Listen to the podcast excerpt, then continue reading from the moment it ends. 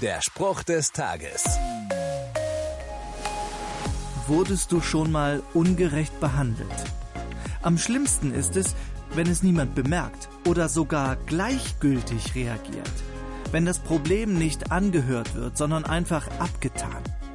Da kann man sich den Mund fusselig reden und stößt doch nur auf Unverständnis oder Ablehnung.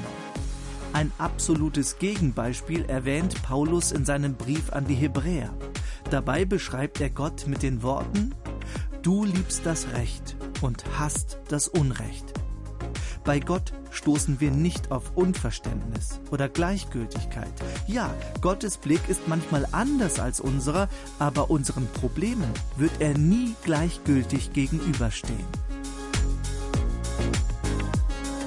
Der Spruch des Tages steht in der Bibel.